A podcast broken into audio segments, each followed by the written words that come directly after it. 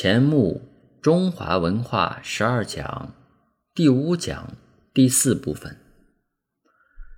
所谓文化种子，在历史上遇乱时，不是埋藏在下，便是逃避在外。春秋时期，文化种子埋藏在贵族阶层，孔墨新生机，从下层崛起。此时期为中国文化最有生命力之表现时期。东汉末，文化种子埋藏在大门第，而不免为老庄清谈所腐蚀。北方经五胡骚乱，文化种子逃避到边区，如辽东，如西凉。唐末五代，文化种子或则逃避至十国，如蜀，如唐，如闽。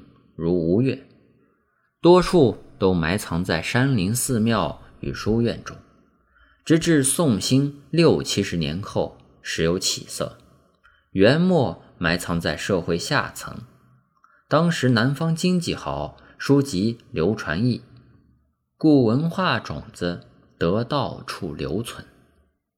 满清入主，文化种子埋藏在社会各阶层，一生一后。故元清两代情形较之五胡北朝、唐末五代时较好。当前中共最大危机在文化种子无地埋藏，祈求文化复兴，只有望之逃亡在外者。在台湾、在美国、在欧西、在南洋各地，此为中国此下文化复兴唯一渴望所在。只要在此各地。有人对民族有自尊心，对文化有自信心，文化复兴机缘已熟，正如箭在弦上，一触即发。即在大陆，我们不要以为中华文化已经被毁灭了，中国文化是毁灭不了的。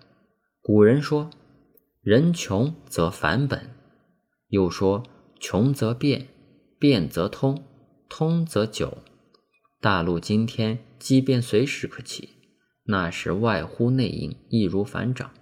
我们在此时机提出文化复兴一口号，正是国内外人人所共同想望、共同盼切的。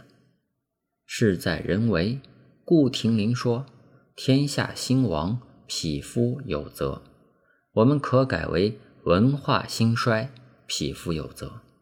待我们大家。来努力。